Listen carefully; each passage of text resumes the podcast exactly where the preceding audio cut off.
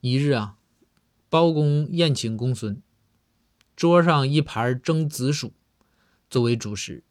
包公就指着紫薯对公孙说：“公孙，这个紫薯那可是颇有来历呀。”公孙一听，那忙问呐：“说请大人赐教，有何来历啊？”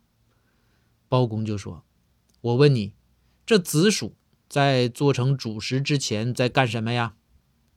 公孙就答：“做成主食之前，它也就是个植物的根儿，那就埋在土里呗。”包公一听啊，哈哈一乐，说：“错，公孙，我跟你说啊，这货在做成食物之前啊，一直就盯着一只牛在看。”这公孙就迷惑了。公孙说：“为啥呢？这道理在哪儿呢？”包公说：“子鼠丑牛吗？